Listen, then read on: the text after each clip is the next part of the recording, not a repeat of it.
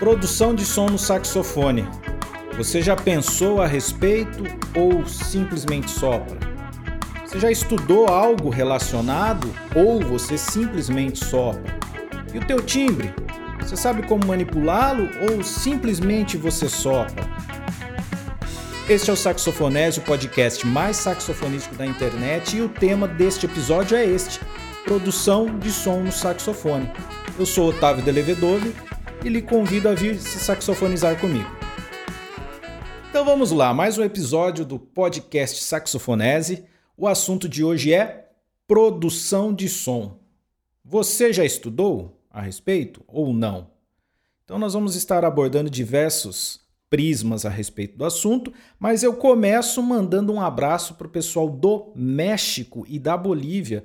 Para nós é uma grande surpresa ter essa audiência, uma vez que estamos fazendo um podcast apenas em língua portuguesa, né? mas que está sendo bem divulgado e ouvido aí na América Latina, assim como América Central e América do Norte, Estados Unidos, Canadá, também estamos tendo uh, um feedback muito interessante. Então, um grande abraço e a todos aqueles que estão nos ouvindo aqui, também já faço aquele convite. Se você está gostando né, desse nosso trabalho, já estamos indo para o sétimo episódio. Uh, manda para aquele saxofonista que você conhece, teu amigo, teu professor. Vamos divulgar conhecimento e esse é o intuito deste podcast: divulgar conhecimento. Às vezes, como músicos e instrumentistas, reclamamos que o mercado é ruim, que o brasileiro, por exemplo, tem péssima cultura musical, que ele não, não ouve música boa, mas nós, enquanto músicos, por vezes não nos esforçamos a fim de qualificar o nosso público qualificar os nossos colegas instrumentistas, né, nossos colegas músicos, compositores, arranjadores, e depois reclamamos da, da estagnação do mercado de trabalho, etc. Então, o intuito deste podcast é compartilhar conhecimento e conhecimento de boa qualidade. Então, tá gostando? Manda para aquele saxofonista amigo teu, para aquele músico amigo teu, uma vez que apesar de mais focado para o saxofone, também acabamos abordando outros aspectos em relação à música que pode ser útil para qualquer instrumentista, né? como falamos de improvisação, por exemplo. Ok? Então vamos lá. Seguindo no nosso assunto, produção de som. E se estamos falando de som, né? como eu tenho o costume de fazer, vamos começar delimitando o nosso campo de trabalho. O que é som? Né? Som é uma onda mecânica, né? É a vibração que nossos ouvidos percebem, a vibração do ar, certo? E quais as características físicas então dessa onda?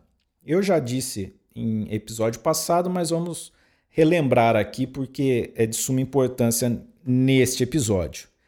Três características de uma onda sonora, tá?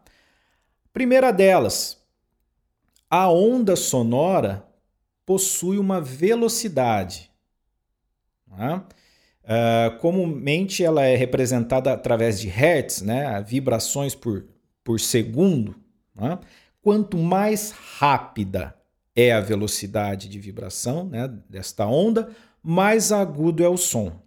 Quanto mais lenta, mais grave é o som. Lembrando que o nosso espectro né, da audição humana ouvimos entre 20 Hz e 20 mil Hz. Tá bem? Uh, então, primeiro aspecto é a altura das notas, notas graves, notas agudas, que se traduz quanto à velocidade de vibração dessa onda. Né? Outro aspecto é a intensidade do som, som mais intenso, som menos intenso. Por vezes dizemos som forte, som fraco. Né? Uh, e qual é o aspecto da onda? É a, é a, altura da onda. Então, pensando que a onda ela faz aquela curvinha, né? aquele zigue-zague. Né? Então, quanto mais alta é essa onda, né? até escapou aqui do para quem está vendo no YouTube, né? Uh, mas uh, escapou a dimensão do vídeo. Então, quanto maior essa altura desta onda, mais intenso é o som. Né? Quanto menor a altura, mais suave, menos intenso é o som, certo? E uma terceira característica é o timbre. o timbre diz respeito à forma desta onda. Né? Ela pode ser quadrada, triangular e de diversas outras formas. Então, esta, esta forma da onda é que vai determinar o timbre. Então, por que você percebe timbres diferentes? Então, eu troquei a boquilha, trocou o timbre. Eu troquei a palheta, trocou o timbre, né? Se alterou o timbre apesar de ser ainda um saxofone. Ou seja, houve uma pequena diferença nesta, nesse, nesta forma da onda, né? Em, em como ela se apresenta. Tá certo? E por que, que eu estou falando desses aspectos do som? Porque estamos falando de produção de som. Enquanto produção de som, eu tenho que entender como esse som é produzido e como alterar essas três características. Então, alterar a altura, som grave, sons agudos, a intensidade, som forte, som fraco e o timbre. Mais especificamente, trabalharemos com a questão do timbre. Por quê? Trabalhar a altura, ou seja, notas graves e notas agudas, eu faço através da mecânica no instrumento, através dos dedos. Trabalhar a questão da intensidade, som forte, som fraco, eu faço através da pressão da coluna de ar, né? o tanto de ar que eu admito para dentro do instrumento certo? Então, nessa, nesse, especificando para o nosso é, trabalho de produção de som, estaremos focados na questão do timbre, certo? Uh, então, nessa, nesse desenho dessa onda e como manipular isso. Alguns instrumentistas eles são reféns do conjunto boquilha, palheta e instrumento. E por que, que eu digo reféns? Porque eles não têm a ideia de como manipular esse o timbre, o seu som. Eles sim, como eu disse na chamada, eles apenas sopram. Eles não têm a consciência de que é possível sim modificar o timbre. Né? Não é necessário trocar a palheta para ter um timbre diferente, não é necessário trocar de boquilha para você ter um timbre diferente. Quando você estuda a produção de som, você consegue manipular todos esses elementos. Claro, sempre existirá uma limitação do teu equipamento. Né? Então, como eu dei os exemplos no episódio a respeito de boquilhas, uma boquilha com uma rampa, ela vai oferecer uma projeção e um brilho, digamos assim, maior do que uma boquilha sem rampa. Contudo, é possível, através da manipulação da embocadura, coluna de ar, etc., através do estudo da produção de som, se conseguir mais ou menos brilho numa boquilha com rampa, assim como mais e menos brilho numa boquilha sem rampa, certo? Então, existem limitações em razão dos projetos dos saxofones, das boquilhas e das palhetas, né, em razão das características específicas, mas o que eu deixo claro aqui é é sim possível você manipular o teu timbre através do estudo da produção de som, que é o que nós vamos começar a falar uh, aqui, tá? Nesse instante. Então vamos lá. Quando eu digo produção de som, né, é você ter propriedade na emissão do teu som no saxofone, você ter domínio sobre ele, certo? Então, nessa ideia de ter domínio sobre ele, uma coisa muito interessante é você saber quais os limites do teu equipamento, do conjunto, do setup todo, boquilha, palheta, instrumento, tá? Então, primeira dica, em, em diversas regiões do instrumento, e quando eu digo diversas regiões, grave, média e aguda, então pegue uma nota na região grave, uma nota na região média, uma nota na região aguda, tá? E você vai colocar a tua boca, vai, você vai começar a soprar como se fosse produzir som, mas sem pressão na embocadura, somente o sopro, né? E levemente você vai adicionando pressão no lábio até que comece a ser emitido som. Então você se posiciona, faça a tua embocadura de forma normal, e, mas sem pressionar demais, só para que o ar passe pelo instrumento sem produzir som. Aí então você irá começar a pressionar o teu lábio até que o som comece a ser emitido. Qual que é o objetivo de se fazer isso? É você encontrar o limite mínimo do teu conjunto onde ele começa a produzir som.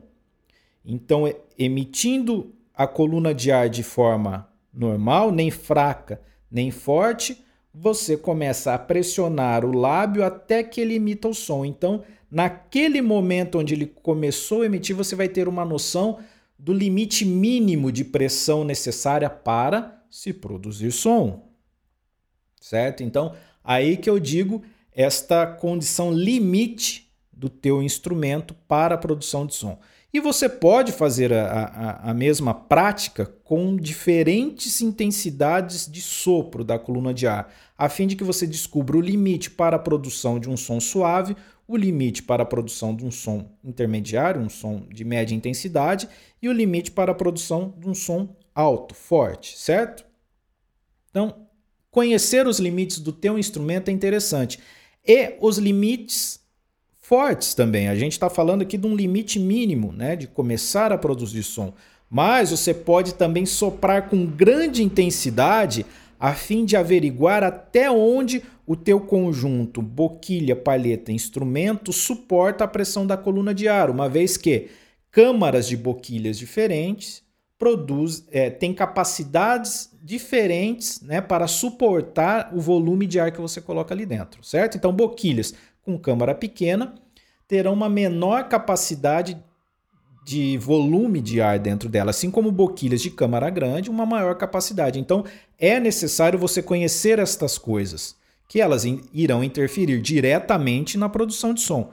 Então, você pode emitir na maior intensidade possível que você conseguir som no saxofone, até o momento que ele comece a distorcer. Então, por exemplo, no grave, você vai ver que vai ter uma tendência a ele querer oitavar, você não vai conseguir sustentar. Mas apesar que o grave não vai ser tão é, problemático, digamos assim, porque o grave vai ser a região do sax onde você ocupa maior parte do tubo. É necessário você preencher maior parte do tubo de ar. Então, vai exigir sim o máximo da tua capacidade de ar. Já quando você for para uma região aguda, onde se utiliza uma menor porção do tubo, né, para a produção de sons mais agudos, né, dimensões menores, ondas menores, uh, ondas mais rápidas, quero dizer. Então, nessas regiões, quando você colocar muita intensidade e começar a ultrapassar a capacidade volumétrica do instrumento de, da, em relação ao volume de ar, você vai perceber que ele vai começar a trepidar o som e vai tentar oitavar para baixo. Então, você está alcançando o limite de intensidade. Então, conhecer esses limites é essencial a fim de que você entenda como até a partir de onde e até onde você vai conseguir produzir um som com qualidade no saxofone. Qualidade eu digo assim, sem distorção, certo? Tá, feito isso, vamos seguir o baile, tá?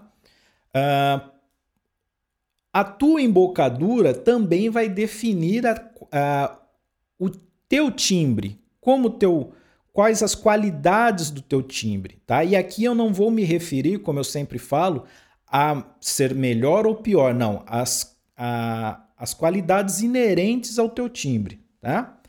Então a tua embocadura, e eu vou aqui falar de duas especificamente, das mais tradicionais, né? Escola americana e escola francesa. Né? A escola francesa mais tradicional, né? a primeira, digamos, digamos assim, a primeira embocadura é aquela onde você repousa o teu lábio inferior sobre a arcada dentária inferior, ou seja, sobre seus dentes, e morde a palheta, né? Então, uh, existe um, digamos assim, um colchão, né? A tua, a tua, o teu lábio ele forma um colchão entre te, teus dentes e a palheta, para que teus dentes não encostem na palheta. Então, esta é a embocadura tradicional francesa. Característica dela, uh, você vai trabalhar numa região mais fixa de apoio na boquilha. Né? Uh, já a embocadura americana, você trabalha com lábio solto, projetado, não projetado, mas o lábio de forma normal, tal qual você fosse pegar uma colher, né? Vamos, vamos imaginar que você vai colocar uma colher de sopa na boca, né? Então, tal qual você colocaria, você coloca a boquilha com o lábio em posição normal, sem dobrá-lo sobre os dentes inferiores, certo? Como você tem esse lábio em posição normal, é possível correr de forma mais ampla através da, do ponto de apoio na palheta, certo? Enquanto que quando você está com o lábio dobrado sobre os dentes, a movimentação vai vai cair sobre o queixo. Nós não temos uma mobilidade tão grande do queixo para frente e para trás, tal qual a gente tem no lábio, certo? então, determinar a tua embocadura vai ser de relevância essencial para definir as características do teu timbre, do teu som. E qual é certa, qual é errada? As duas são certas. As duas possuem timbres e capacidades técnicas diferentes. Então aprenda as duas e tire timbre com as duas. Né? A embocadura francesa, mais tradicional, a força aplicada na boquilha quando você morde, ela vai estar nos músculos do maxilar de mastigação. Né? Então, é uma força que nós estamos acostumados a fazer sem mesmo tocar saxofone, porque mastigamos, né? Então, é o mesmo movimento. Colocaremos o lábio sobre os dentes e fa faremos quase como uma mastigação, um movimento de mastigação aplicando pressão sobre a palheta para produzir som. Já a embocadura americana, você forma um anel de força em volta da boquilha com os lábios, tanto superior quanto inferior. Né? Então aí já é uma, uma movimentação que, da qual a gente não tem uma rotina sem ser no saxofone. Né? É, é, meio como aquela criança que você, o pai quer dar comida, né? O pai, a mãe quer dar comida e ela fecha, ela tranca o lábio. Então aquela força que você faz com o lábio vai ser essa força que você vai transferir para a boquilha. Então vai haver um anel de força tanto pela pressão dos lábios superiores quanto inferiores na boquilha palheta, certo? Esta é uma embocadura que cansa mais, porque nós temos um, um proporcionalmente mus, os músculos utilizados na mastigação e na embocadura francesa eles são mais fortes, tá? Do que a questão dos lábios. Então se cansa mais nessa embocadura americana. E para quem vai começar a prática dela, é normal você ter apitos, né? Por causa da, da, da pressão inconstante ou falta de pressão adequada na embocadura, certo? Então, saber utilizar essas duas embocaduras e os timbres que elas proporcionam é de, é de, extrema relevância a fim de que você tenha controle do teu timbre, tá? E como assim? Quando você trabalha os é, diferenças no ponto de apoio, então eu disse assim, a, a embocadura francesa ela é um pouco mais restritiva quanto à movimentação no ponto de apoio. Né? Porque o lábio solto na embocadura americana ele vai possuir uma movimentação mais fácil, mais simples do que a movimentação com o queixo na embocadura francesa. Né? E essa movimentação é interessante para quê? Para que você atinja pontos de apoio diferentes na boquilha. E o que, que isso vai alterar? A boquilha uh, e a palheta, né? A palheta vibra e transfere as suas vibrações para dentro da boquilha. O teu lábio na palheta, o ponto onde ele se apoia, dali em diante a palheta diminui muito a sua vibração.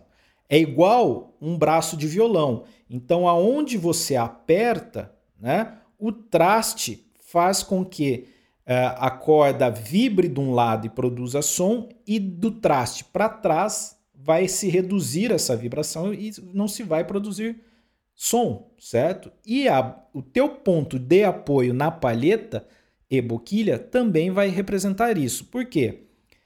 Do, do teu ponto de apoio na palheta para em direção à ponta, a palheta vai vibrar muito. Do teu ponto de apoio na palheta para o fundo da palheta, ela não vai vibrar quase nada e não vai produzir som, certo? Então, quanto mais você avança para o fundo da palheta em relação ao apoio que você faz nela com o lábio, mais a palheta vai ter área para vibrar e logo mais harmônicos serão produzidos. se você vier bem na ponta da boquilha palheta, o teu lábio vai matar muita vibração da palheta e logo você com, é, vai, vai tirar aquele som conhecido como subtone, né?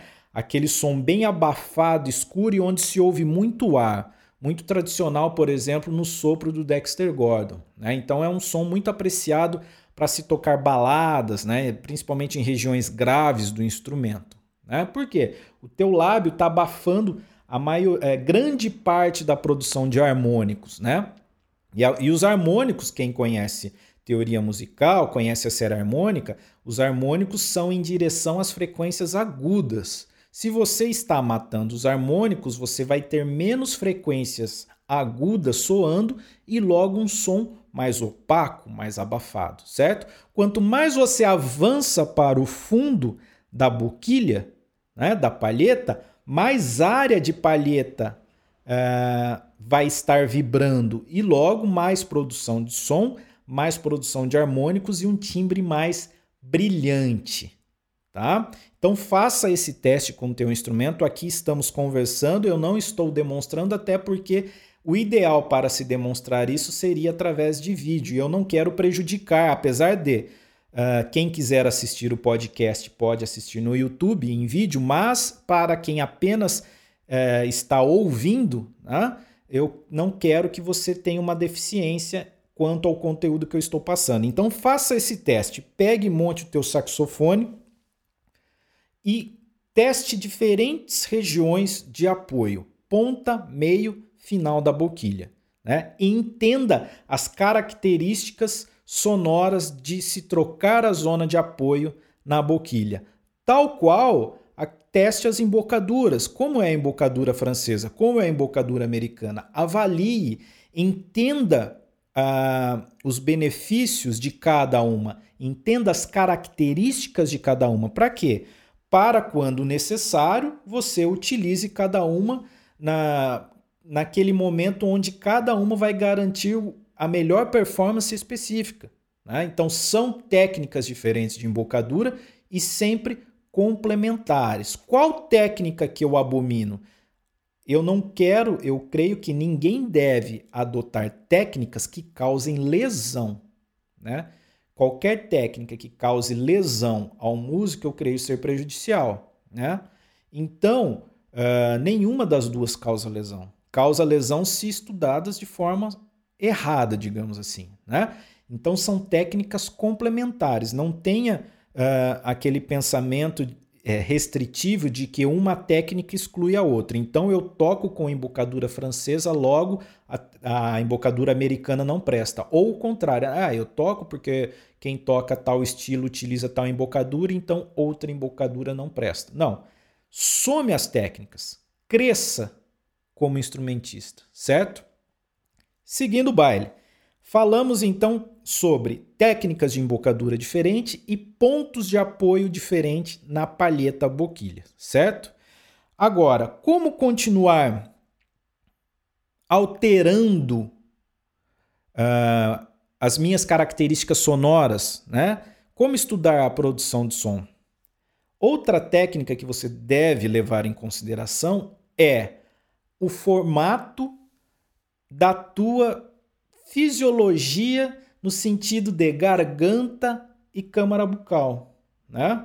O ar sai dos teus pulmões e passa pela garganta e passa pela boca até atingir a boquilha. E alterar as dimensões dessa região é muito importante. Como eu faço isso? Você faz isso imaginando vogais. Sim, vogais. A, E, I, O, U. Ao trabalhar essas vogais, a garganta muda de dimensão. Então, A. Se você falar um A bem escancarado, como eu estou fazendo, A. Você percebe que a, a, a dimensão, o calibre da tua garganta fica mais aberto, né? E, isso dá uma, uma maior área. Ao contrário, se você usa, falar um ou i, né, você percebe que há um estrangulamento, certo? Então, isso mudou novamente a dimensão e isso vai trazer características diferentes ao teu timbre, tá bem? Faça esse experimento. Então, trabalhe, por exemplo, digite uma oitava de escala, é, imaginando que você está falando ah, certo?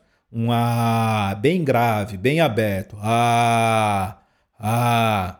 Uh, e preste atenção nas características sonoras e depois faça a mesma coisa, digite uma oitava de escala, agora falando u ou i, né? Então, estrangulando a passagem de ar. Você vai perceber, por exemplo, que se perdem alguns harmônicos, né? Fica um som mais aclarinetado, né? Sem tanto brilho, quando comparado a você emitir essas notas com a certo? Então você vai perceber uma diferença. Então, faça esse teste em diferentes. Toque uma, duas oitavas no saxofone para você ter um espectro bem amplo, de uma região grave até uma região aguda.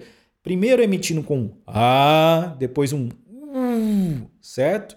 E preste atenção nas características timbrísticas, assim como de emissão. Como assim de emissão?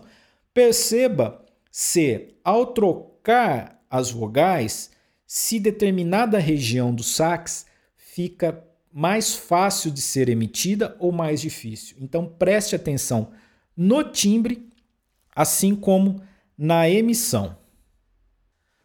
Seguindo, uh, então falei da questão das vogais, da emissão, e agora vamos falar da coluna de ar. Né? Se, se eu, eu, disse que o ar sai dos teus pulmões, né? passa pela tua garganta, vem através da boca até atingir a boquilha. E alterar essas dimensões né, é, da garganta, da tua boca, vai trazer diferenças timbrísticas na, no teu som, né, no teu timbre.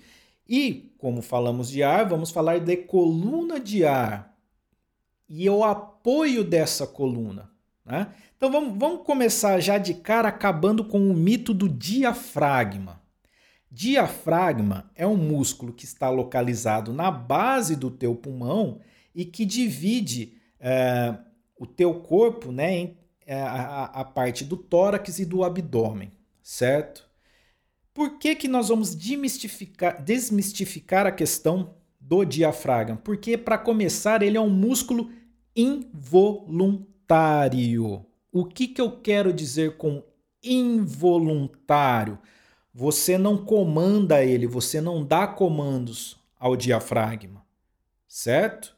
Ele é involuntário. Se você prender a respiração, vai chegar um momento em que o cérebro vai ativar ele involuntariamente. Por mais que você queira ficar com a respiração presa, você não consegue, porque ele é involuntário, você não tem controle sobre ele. Tal qual você não sente o diafragma.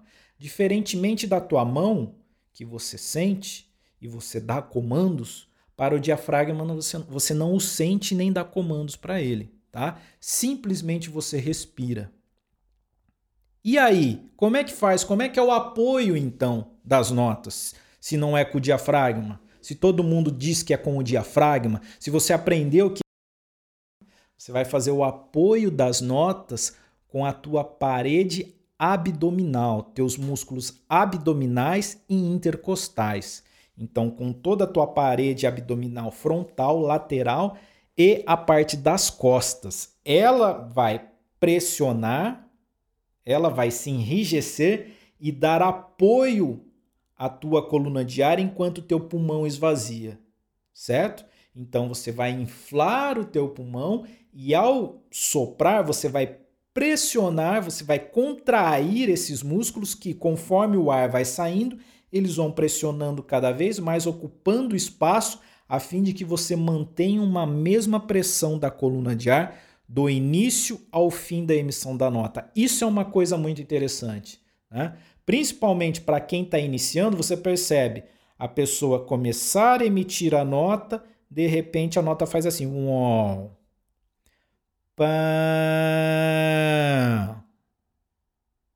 Ou seja, houve uma alteração na pressão da coluna de ar durante a emissão da nota. Né? E isto altera tanto quanto a questão da afinação, quanto a questão das qualidades timbrísticas da tua produção de som, certo? Então, manter a coluna de ar de forma constante, homogênea, é de suma importância a fim de que você mantenha o teu timbre com qualidade, que você mantenha um som com qualidade do início ao fim da emissão da nota, sem variações, certo? E isso vai ser feito como? Com o apoio da tua parede abdominal, os músculos abdominais, tanto esses que ficam bem na frente do abdômen, quanto os laterais, quanto aqueles que estão aqui atrás nas costas, certo? Então, uh, digamos assim, como ilustrar isso? Pode parecer uma maneira um tanto quanto é, lúdica, inusitada, mas é a mesma força que você utiliza para evacuar. Então, quando você vai ao banheiro a fim de fazer o número 2 e faz força, é a mesma força que você vai utilizar a fim de manter a tua coluna de ar. São esses mesmos músculos. Estes sim são músculos voluntários, os quais você sente e tem controle deles. Tá? Então é muito normal músicos de alta performance, após longos períodos de estudo ou numa apresentação artística, musical, que se exige muito, você estar com dor nessa região abdominal, tal qual você estivesse fazendo exercícios abdominais. Por quê? São estes músculos que vão se contrair e dar apoio para a tua coluna de ar. Então, faça o teste, coloque a mão, né? Uh, e emita. Para a voz é a mesma coisa. Se você vai gritar, você vai dar mais volume de ar para você conseguir falar alto e você vai apoiar com essa região, com esses músculos. Então faça o teste, coloca a mão, emita uma nota no saxofone, coloque a mão sobre o teu abdômen, nos teus músculos intercostais, aqui na lateral e sinta esses músculos se contraírem. Eles vão te dar o apoio que irão garantir a homogeneidade do teu timbre do começo ao final da emissão da nota. Isso é de extrema importância a fim de garantir que você mantenha um timbre, um som com qualidade, certo? Feito tudo isso também, não vamos nos esquecer da questão das nossas notas longas. Sim, notas longas para a produção de som é essencial. Qual é o viés da nota longa? Por que se praticar nota longa? Por que, que ela é importante? A nota longa em si, ela não tem nem não é nenhuma técnica complicada que vai te fazer sair tocando melhor, né? Mas ela é uma técnica, é, uma, é um estudo que vai lhe trazer diversos benefícios. Por quê? Ao emitir uma nota e sustentá-la, você não tem outras preocupações mecânicas, né? Então você não está preocupado com digitação, você não está preocupado com articular notas diferentes. Logo, você pode se focar somente na emissão da nota, como ela está sendo emitida, qual é o som da nota, certo? Então, esta é a função da nota harmônica lhe permitir se concentrar num aspecto único da produção e emissão, emissão de som, certo? Esta é a intenção. Então, ao fazer uma nota e sustentá-la, você consegue prestar atenção. Por quê? Por exemplo, vamos, vamos mudar um pouquinho o foco. Você está tirando uma música, você está estudando uma música e ela tem uma passagem mecânica difícil.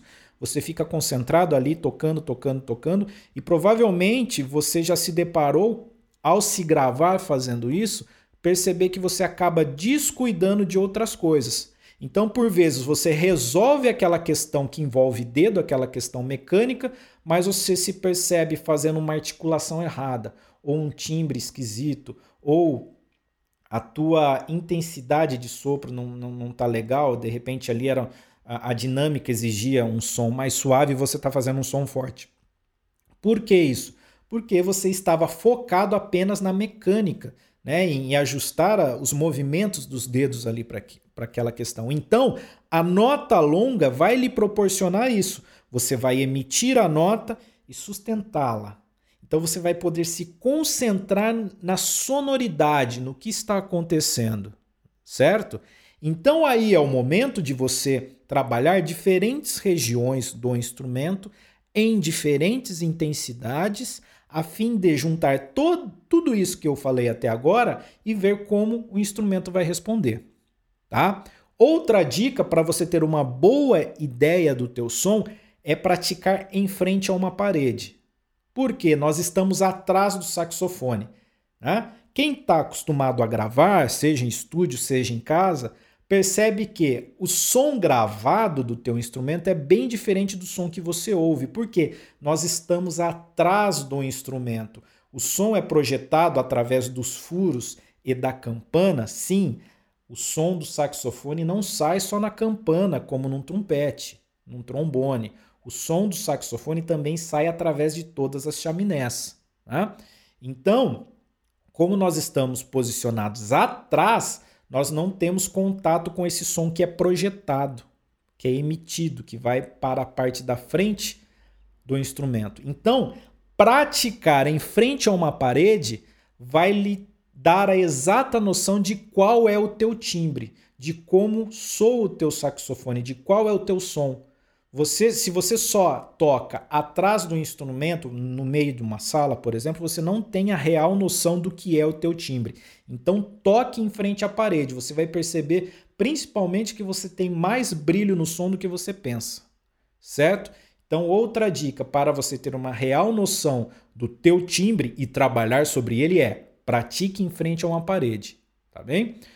Isso daí é bem interessante. Se você ficou surpreendido, manda um comentário depois aí, tá? Então vamos lá. Notas longas em frente à parede em diferentes regiões do instrumento, regiões graves, regiões médias, regiões agudas, em diferentes intensidades. Mais suave, mais baixo, piano, meio forte e forte. Por quê? O instrumento responde de forma diferente nas suas diferentes regiões e em diferentes intensidades. Então, o piano, né? O piano eu digo não em relação ao instrumento, mas a emissão de uma nota de baixa intensidade na região grave é diferente daquela emitida na região aguda. Então a, a baixa intensidade da região grave ainda assim é mais intensa do que se consegue tirar numa região aguda no saxofone, certo? Então por isso a importância trabalhar toda essa questão através de notas longas em diferentes regiões do saxofone e em diferentes intensidades. Então você vai emitir uma nota grave e avaliar, por exemplo, quanto tempo você consegue manter essa nota de forma homogênea. O que, que eu quero dizer de forma homogênea? Sem alterar o timbre, sem alterar a afinação, sem alterar a intensidade. E sempre encerre a nota, não deixe a nota acabar. Então, eu, pá, encerrei. Não deixa fazer pá. Ou seja, de, ah, você não teve controle da sua coluna de ar, você não teve controle do teu som. E aí ele cai lá no final. Certo? Então, faça um teste de quanto você consegue manter de forma homogênea uma nota do começo ao fim, em diferentes regiões e em diferentes intensidades, certo? Uh, isso é uma forma de você avaliar a tua capacidade respiratória. Né? Então, avaliar as qualidades do teu timbre através da nota longa vai lhe permitir saber se você tem uma boa capacidade respiratória ou não, certo? Vamos lá, falei da questão das vogais. Emita notas longas em diferentes regiões e em diferentes intensidades com diferentes vogais e preste atenção, avalie quando eu pratico com um A bem aberto, quando eu pratico com um mais fechado. Tá? Então, pratique as diferentes vogais em diferentes regiões, em diferentes intensidades. E sempre a ideia de tudo isso que eu estou falando é você fazer isso conscientemente. E a nota longa vai lhe permitir parar e avaliar. Né? Ah, eu emiti um sol com a ideia de A. Eu emiti um sol com a ideia de U. Quais as diferenças timbrísticas? Preste atenção: tenho mais brilho, tenho menos brilho? É mais fácil a emissão? É mais difícil a emissão? Reflita sobre tudo isso. Né? Então, perceba como sua garganta muda de dimensão, muda de forma. Altere o formato da tua língua, outra dica interessante. Então, trabalhar com a língua bem plana ou trabalhar com a língua em forma de concha, né? Então, faça alterações na tua língua e perceba como essa alteração muda o teu som, o teu timbre. Né? Então, eu não vou, não quero, não é minha intenção aqui dar fórmula mágica. A minha intenção é que você pegue o teu instrumento Experimente por você mesmo e tire suas próprias conclusões. Para quê? Para que você desenvolva um timbre próprio, um timbre teu. Para mim, uma das coisas mais prazerosas enquanto saxofonista foram, é, foi quando meus amigos, meus professores chegaram, chegavam até a mim e diziam: "Eu percebo que é você quem está tocando de longe. O teu timbre é muito característico. A tua linguagem é muito característica. Né? Então, isso me deu. Isso é um motivo sim de alegria para mim, porque eu tenho uma, identi uma identidade sonora que é minha. Não é, é, por mais que tenhamos referências sonoras, né, no sentido de saxofonistas, dos quais nós gostamos do som, né, mas a, é, a ideia é que você inspirado por eles, desenvolva o teu som, ainda que o teu som seja muito parecido com o deles, mas você sabe como produzir. Por que, que estamos falando de produção de som? Mais uma vez eu volto. Tem muita gente que é refém do timbre é, proporcionado pela palheta, boquilha e instrumento. Então, se o saxofonista que ele gosta usa uma boquilha Otolink, ele vai lá comprar uma boquilha Otolink porque ele quer ter aquele timbre. Né? Ele não tem a ideia de entender as, as atribuições do som, do timbre, a fim de que ele tente construir aquilo independente do setup. Né? Ah, o meu saxofonista preferido usa uma Dukoff, então eu vou comprar uma Dukoff. Não, será que você não consegue aproximar do som da Dukoff com o teu equipamento? Ah, não, realmente meu equipamento não dá. Ótimo, mas você trabalhou essas diversas questões timbrísticas para chegar mais próximo, ou seja, você ganhou técnica. Então, tudo isso que eu estou falando é para que você tenha consciência do timbre que você produz. Você produza um timbre de forma intencional e não como refém daquilo que a, o teu conjunto boquilha, palheta, instrumento produz. Certo? Então, notas longas, com vogais.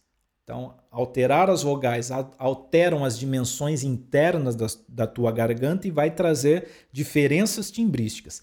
Altere a posição e, a, e, o formato da tua língua na boca. Isso vai permitir que você também altere as características timbrísticas né, do teu timbre. Ponto de apoio na palheta, na boquilha. Então, toque bem na pontinha, avance mais e faça isso com notas longas, a fim de que você consiga ouvir a sonoridade. Né? Ah, ficou muito estridente no grave, ficou um grave estralado. Né? Se você avançar na boquilha, você vai perceber que isso vai acontecer. Mas, de repente, numa ocasião específica, essa é uma sonoridade que pode se tornar interessante. Como eu estou dizendo, não, não vou atribuir características boas ou más, simplesmente são características e você vai dominar estas técnicas e saber quando se utilizar dessas características. Tocou na pontinha, som bem abafado, né? grave bem suave, né? Mas e aí, é interessante, eu estou no meio de uma big band, tá todo mundo tocando um fortíssimo e eu estou tocando ali na pontinha, não consigo produzir som, certo? Então, o bom som é aquele que acontece na ocasião certa, né? Uh, então, una todas essas características para buscar o teu timbre. Então, avançou na boquilha, sinta como que sai o som, quais as características dele, quais as características da emissão. Veio mais para a ponta, sinta como isso uh, traz características em diferentes regiões do instrumento, certo? Uh, então, ponto de apoio vai trabalhar muito isso. Bo é, embocaduras diferentes, então falei da americana e da francesa, experimente as embocaduras com notas longas. Sinta como estas embocaduras é, diferentes vão trazer características diferentes ao teu timbre e onde estas características são interessantes. Certo? Lembre-se, o objetivo é você ter domínio do teu som. É possível no mesmo equipamento você fazer um som mais agressivo e menos agressivo, mais suave, menos suave, mais intenso, menos intenso, desde que você domine essas técnicas que eu estou passando aqui. Né? Lembre-se da coluna de ar, do apoio, esqueça daquele mito do diafragma. O diafragma é um músculo involuntário, você não tem sensação dele, assim como você não tem controle, você não consegue prender a tua respiração eternamente, certo? Então, como se dá o apoio das notas? O apoio das notas se dá com os músculos abdominais e intercostais. Então, sinta a parede abdominal, sinta as tuas costas se enrijecerem, contraírem e dar apoio à emissão da tua coluna de ar, certo? Então emita a nota longa e pressione, sinta o apoio ali, vá pressionando até o teu limite e faça esse teste até acabar teu ar. Né? Eu falei, imponha limite às notas, mas dentro daquela proposta inicial que eu disse de conhecer os teus limites, faça até acabar o teu ar, vá pressionando com os teus músculos abdominais intercostais até acabar o teu ar. Vai chegar um momento que você vai ter praticamente uma cãibra nos músculos. E aí sim você vai sentir os músculos e vai ter uma boa ideia de quais são esses músculos. Certo? Então, sim, apoio é de extrema relevância assim, a fim de que você mantenha as características do teu som, mantenha as características sonoras do teu timbre, certo? Então, Manter a constância numa nota longa com um apoio vai te ajudar isso. Além do que a nota longa vai trazer uh, o desenvolvimento de condicionamento tanto desses músculos abdominais e intercostais que eu estou te falando que vão lhe dar o apoio, assim como dos músculos da embocadura. Vai ajudar a você a criar memória muscular para diferentes tipos, diferentes tipos de emissão. Né? Então, sempre, como eu estou falando aqui de diferentes regiões do sax e diferentes intensidades, não é? Então, se você estudar através de notas longas, você vai conseguir criar memória muscular tanto referente ao apoio do som da tua coluna de ar através desses músculos abdominais e intercostais, assim como memória muscular da tua embocadura, de como manter determinada sonoridade na região grave, média ou aguda, ou de intensidade alta ou intensidade baixa. Certo? Então, todos esses elementos em conjunto, e aqui foi muito rápido, isso é um estudo que você faz por anos, e aliás, é um estudo que você faz sempre que você troca de setup, trocou de boquilha, você vai ter que se dedicar um tempo novamente, fazer essas notas longas, experimentar essas diferentes vogais, experimentar o posicionamento da língua, experimentar diferentes embocaduras e pontos de apoio, certo?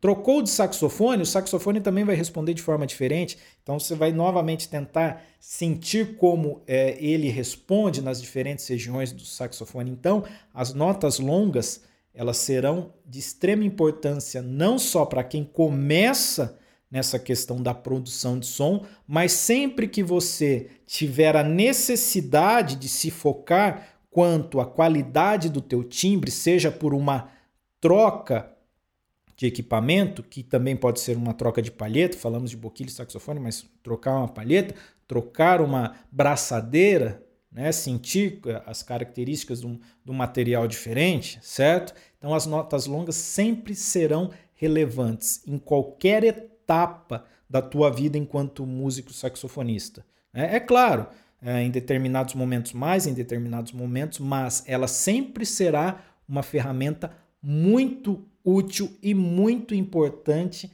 na questão da construção, análise e manutenção da produção de som do teu timbre. Tá certo? Então falamos de coluna de ar, né? apoio dessa coluna através de não do diafragma, mas dos músculos abdominais intercostais, que é importante na produção do teu som. Falamos da questão das embocaduras diferentes, americana e francesa. Falamos dos pontos de apoio na palheta e na boquilha, certo? Falamos das diferentes vogais né, e como elas alteram as dimensões da nossa garganta e boca, né, câmara bucal. Falamos do posicionamento da língua, experimente diferentes posicionamentos da língua, então a língua mais reta, a língua em forma de concha, a língua mais recuada para o, em direção à garganta, certo? É, experimente e sinta como isso altera o teu timbre. Falamos de você explorar os elementos uh, do teu saxofone. Então, notas graves, médias e agudas em diferentes intensidades com essas técnicas, assim como os limites, né? Soprar sem produzir som e ir pressionando levemente a embocadura até produzir o som, a fim de que você encontre os mínimos a partir da onde teu saxofone, teu setup, de uma forma geral, começa a produzir som, assim como os máximos, você vai soprar com toda intensidade até o som conseguir, até o timbre, até a emissão começar a ficar distorcida certo? Então, estes elementos, de uma forma bem rápida, é, são importantes a fim de que você teste, a fim de que você conheça as possibilidades sonoras que o teu setup lhe proporciona, a fim de que você desenvolva técnicas para manipular o teu som, o teu timbre e não mais fique refém do timbre que o conjunto boquilha, palheta, instrumento lhe fornece. Ou seja, para eu trocar de timbre, eu tenho que trocar de setup? Não. Para trocar de timbre, existem diversas técnicas que, após usá-las, se ainda assim você não conseguir o timbre que você está querendo, você passa para a substituição de alguma peça de setup, certo? Este é o Saxofonese, podcast mais saxofonista da internet. Nosso tema de hoje foi produção de som, certo? Busque você também o teu som busque você o teu próprio timbre e conquiste a linguagem própria no saxofone. Eu sou Otávio Delevedove e lhe agradeço por ter me acompanhado até aqui. Novamente lembro, se você tem um conhecido, um colega saxofonista, teu professor, envie para ele também ouvir, certo?